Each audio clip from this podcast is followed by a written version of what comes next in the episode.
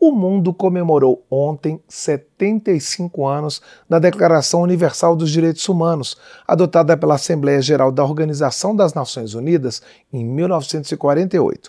O texto estabeleceu pela primeira vez os direitos humanos fundamentais a serem universalmente protegidos. As comemorações aqui no Congresso começaram ontem à noite, com a projeção de frases e imagens nas torres da Câmara e do Senado. A gente continua a falar dessa data significativa. Nossa convidada é a deputada Maria do Rosário, do PT do Rio Grande do Sul, segunda secretária da Câmara. Bom dia, deputada. Bom dia, bom dia a todos que todas que escutam a, a Rádio Câmara, que nos assistem a Câmara faz essa homenagem aos 75 anos da Declaração Universal dos Direitos Humanos, porque está sintonizada com fazer esse, a declaração existir na prática na vida das pessoas. Deputada, e o que é que é, a senhora destacaria em termos de dessa declaração que foi feita há 75 anos, num período de pós-guerra, né, tinha, é, o, o mundo tinha tido duas guerras seguidas, é, a humanidade estava meio perdida até sobre qual seria o futuro, não é? Como é que essa, essa declaração pode ser aplicada 75 anos depois? Ela continua atual porque a declaração, desde o seu preâmbulo, ela nos chama, nos convida a nos posicionarmos como família humana, portanto, sem qualquer preconceito, procurando estabelecer relações entre países, entre povos e principalmente entre humanos que realmente valorizem a vida em todos os sentidos. Ela trata, ele é o documento assinado mais é, com, com maior ratificação dos países ao redor do mundo.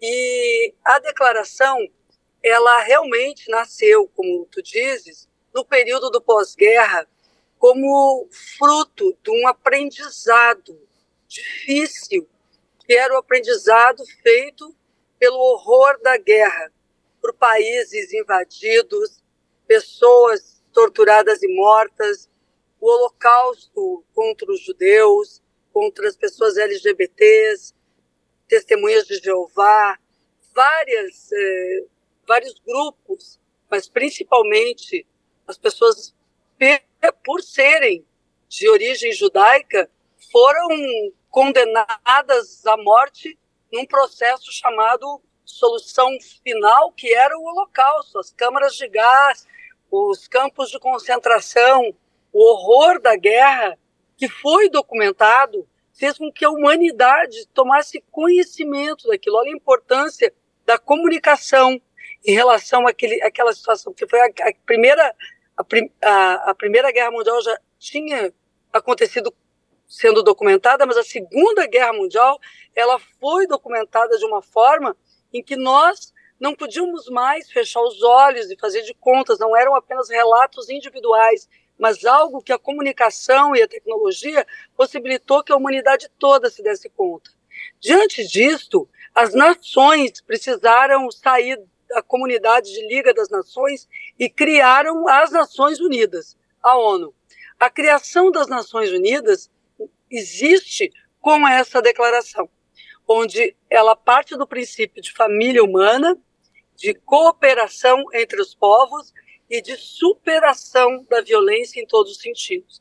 Agora, vale referir que a declaração, uma vez é, sendo tendo valor, é, sendo assinada a partir de cada Estado nacional, cada país assina e participa voluntariamente, ela tem que existir internamente.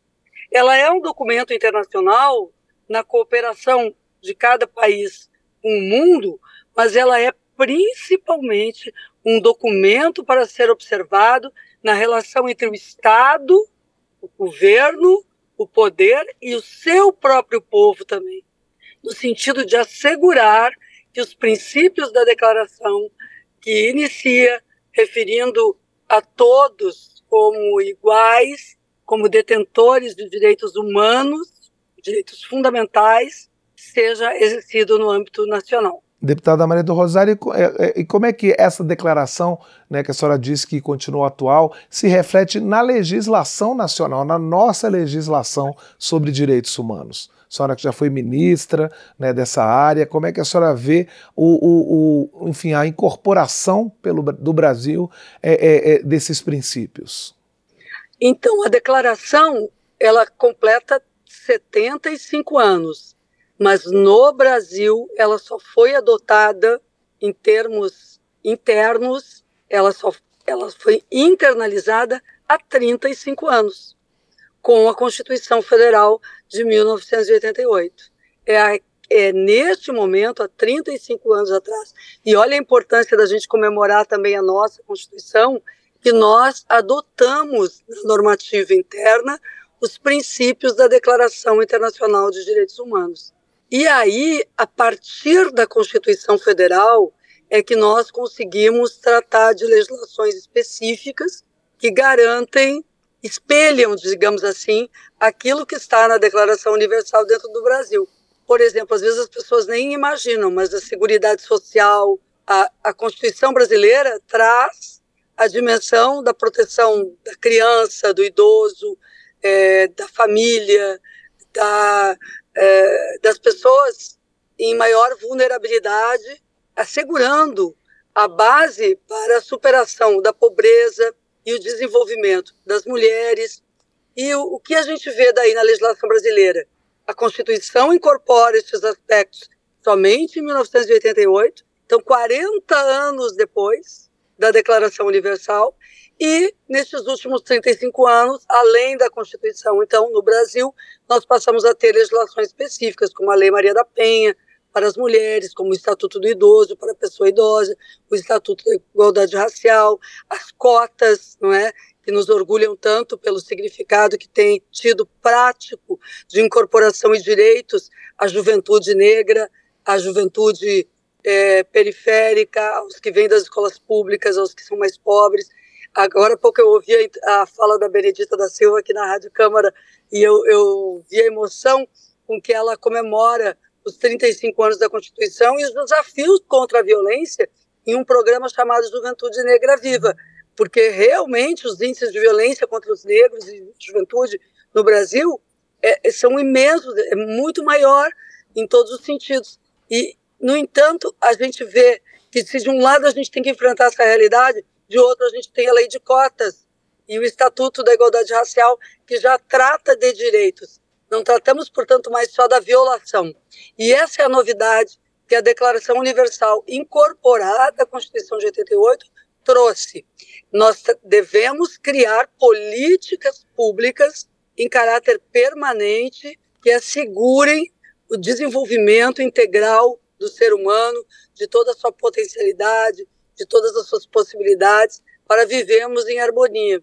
Posteriormente à declaração, muitos outros documentos internacionais foram aprovados, convenções, tratados, mas eu diria que ela é, porque é fundante, é fundamental, a mãe, não é, de todas as demais composições internacionais legislativas e ela foi constitucionalizada em grande número de países como o Brasil para tornar-se realidade na vida interna das nações. Deputada, para a gente encerrar, eu queria que a senhora destacasse um ou dois pontos nessa questão dos direitos humanos que a senhora acha que ainda precisam de legislações específicas, da gente melhorar o arcabouço legal que já existe.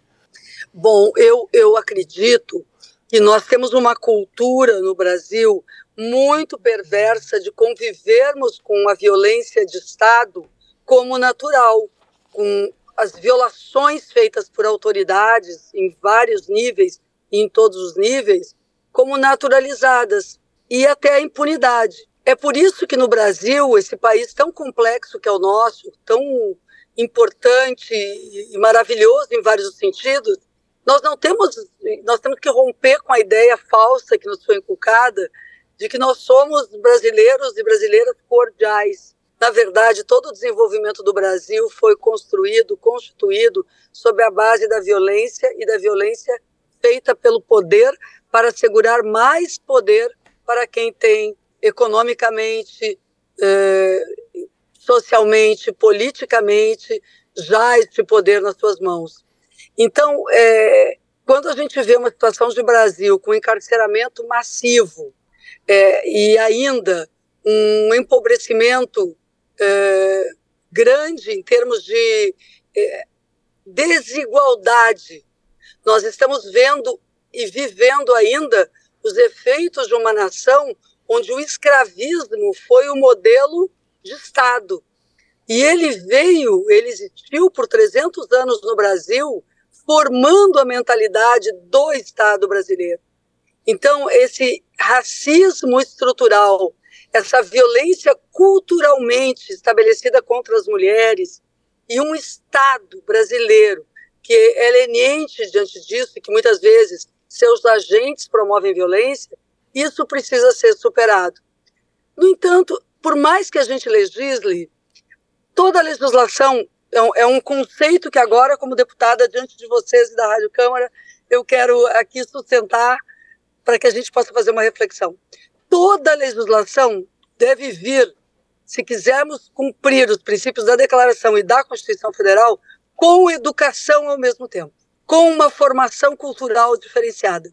Não educação só da escola, mas educação na convivência é, generosa entre as pessoas, respeitosa entre as pessoas. E movendo uma atitude entre nós, brasileiros e brasileiras, de nos importarmos uns com os outros, de não, não simplesmente tropeçarmos sobre alguém que vive na rua como se aquele, como se fosse uma coisa jogada no chão. É um ser humano.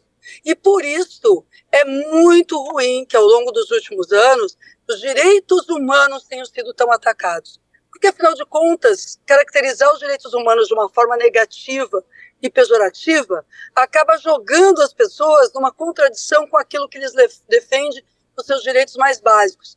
Os direitos humanos não são nada mais, nada menos do que o respeito à dignidade humana e a garantia da paz e possibilidade de viver em segurança e respeitado, independentemente das suas características, mas também a responsabilidade do Estado de superação das desigualdades e compor um país e um mundo onde ninguém seja violado na sua essência, na sua condição humana, nem a pessoa própria, nem seu grupo social, por características identitárias, raciais, étnicas, religiosas, é, de renda. Enfim, o Estado em cada país tem grande responsabilidade de fazer isso, mas a sociedade também. E aí, como legisladora, eu diria: cada lei deve trazer também elementos de uma cultura de paz, respeito e direitos humanos, porque do contrário, as leis não são cumpridas.